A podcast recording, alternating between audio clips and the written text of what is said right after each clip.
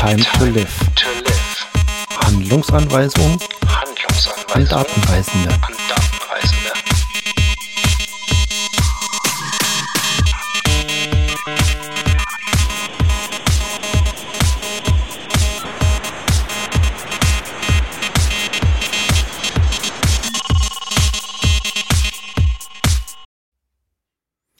So, dann nehme ich mal wieder auf. Ich habe mir ein bisschen Musik angehört. Eine Platte, die ich wirklich empfehlen kann, ist Kate Bush, Hounds of Love.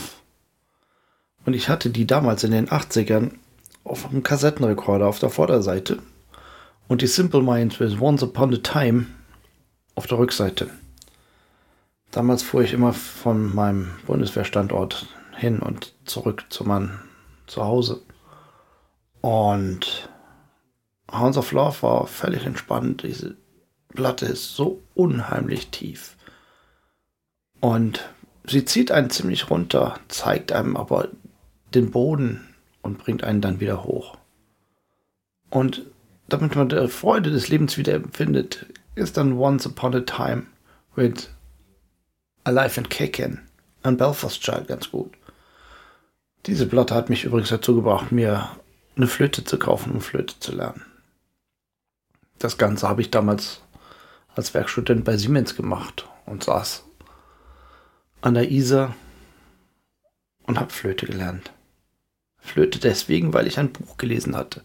Das Buch heißt Stein und Flöte ist von Hans B. Mann.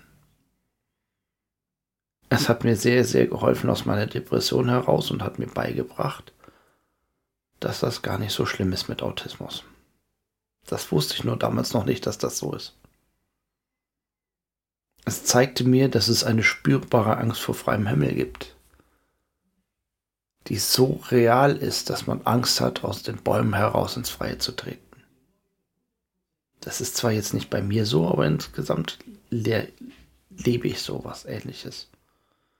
Ich hatte damals immer wieder Träume, dass ich auf einem Balkon stehe und auf einen Totentanz, der unten stattfand, runterguckte. Und da unten war ein großes schwarzes Loch. Und da war dann wieder Kate Bush. Mit tiefer, tiefer, irgendwo in der Tiefe gibt es ein Licht. Ging es dann wieder aufwärts. Depression kann man überwinden, man wird sie aber niemals los.